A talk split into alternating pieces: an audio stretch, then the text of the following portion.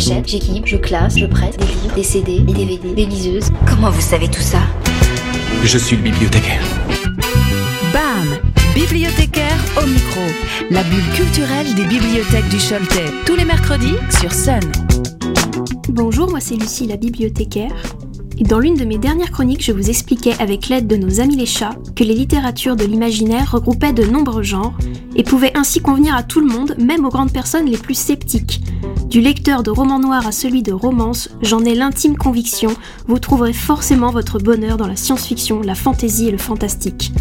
J'en veux pour preuve les deux space opéras extraordinaires que j'ai lus dernièrement. Mais un space opéra, qu'est-ce que c'est? Eh bien, il s'agit ni plus ni moins d'une œuvre de science-fiction se déroulant dans l'espace.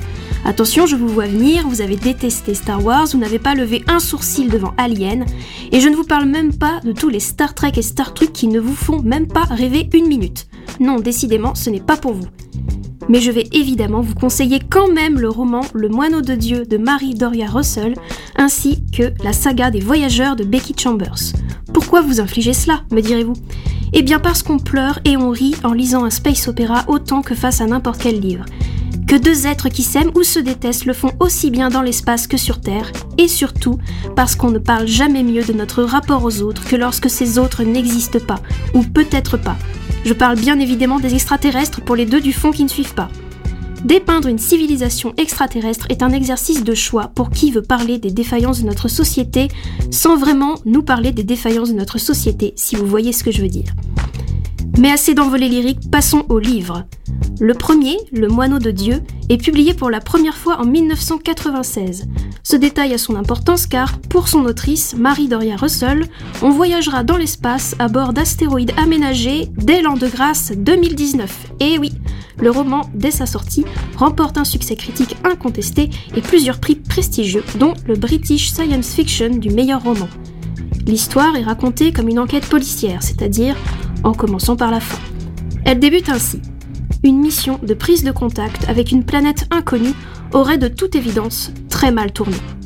Le seul survivant, un linguiste et ancien jésuite, raconte les événements qui l'ont amené à revenir sur Terre à moitié mort et sans son équipage.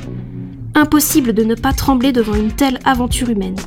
Car que peuvent bien faire un jésuite, une chirurgienne, un astrophysicien et une esclave juive séfarade dans un vaisseau spatial pendant les six longs mois de leur voyage intergalactique Eh bien, causer, pardi, se disputer, se marrer et refaire le monde qu'ils viennent tout juste de quitter et qui pourrait s'avérer plus grand et plus étrange qu'il n'y paraît. Le deuxième roman de space opéra que je vous conseille vivement, c'est le premier tome de la saga des voyageurs de Becky Chambers, sobrement intitulé L'espace d'un an. Ce premier tome d'une trilogie qui fait l'objet d'une sublime réédition chez La Talente se lit comme une série télé. On démarre notre lecture en pensant suivre une héroïne, Rosemary, qui débarque avec son sordide passé sur un vaisseau long courrier, et ce dans l'espoir de repartir de zéro.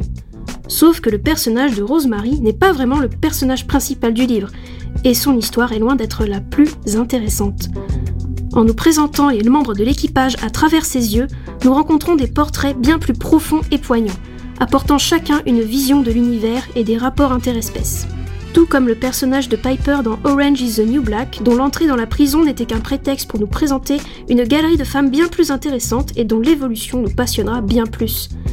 Dans l'espace d'un an, chaque individu est l'occasion pour l'autrice Becky Chambers de nous pousser à la réflexion sur plein de sujets dissimulés entre les lignes, comme la transidentité, l'éducation des enfants, le colonialisme, la guerre et même la sexualité le tout en s'évadant dans un roman de SF. Qu'attendez-vous pour les emprunter à la bibliothèque? Retrouvez les coups de cœur des bibliothèques du Choletais en replay sur le sonunique.com et l'application MySun.